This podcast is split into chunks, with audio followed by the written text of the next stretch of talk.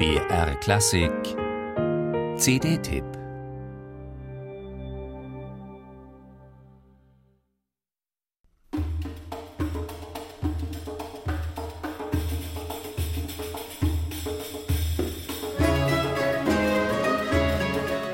Die Kombination von Instrumental- und Vokalmusik aus der Tradition der osmanischen Hofmusik mit barockem Repertoire, gespielt auf historischen Instrumenten, zählt zu den wichtigsten Charakteristika des Pera-Ensembles.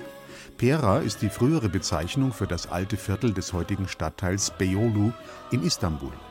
Pera lag auf der europäischen Seite von Byzanz und heute baut das Pera-Ensemble auf seine Weise Brücken zwischen Orient und Okzident. Dass dies stets auf der Basis musikwissenschaftlicher und historischer Forschung beruht, dafür steht der Leiter des Ensembles Mehmet Yesilcay.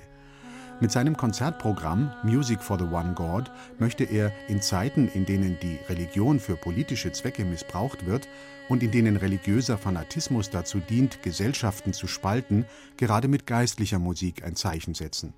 So vereint er auf dieser CD Sakralmusik von Antonio Vivaldi, Giovanni Battista Pergolesi, Heinrich Schütz oder Marc-Antoine Charpentier mit aramäischen Kirchenliedern und byzantinischen Chören, mit sephardischen Gebeten und Sufi-Musik. Diese faszinierende Mischung ergibt einen ganz eigenen Zauber. Dabei wird das barocke Kammerorchester verstärkt durch orientalisches Schlagwerk und charakteristische Instrumente wie die Kurzhalslaute Ud oder das Kanun, eine arabische Zither. Ein Halleluja von Vivaldi klingt dann so.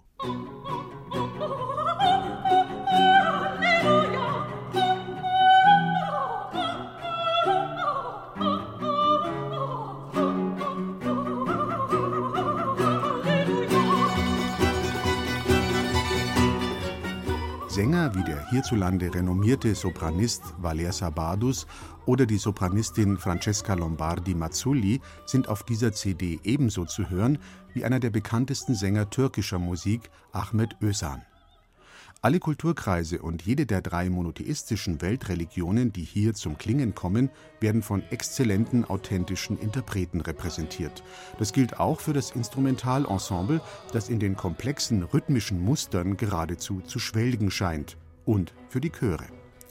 Wer sich selbst und andere kennt, wird auch hier erkennen, Orient und Okzident sind nicht mehr zu trennen. Wie lässt sich diese Erkenntnis Goethes, die er in seinem westöstlichen Divan formulierte, besser umsetzen als mit den Mitteln der Musik? Das Pera-Ensemble und Mehmet Yesilcay stellen das lebendig und farbenreich unter Beweis. Übrigens auch live im nächsten Konzert des Ensembles am Sonntag, den 18. Januar in der Münchner Philharmonie und im Video-Livestream auf brklassik.de.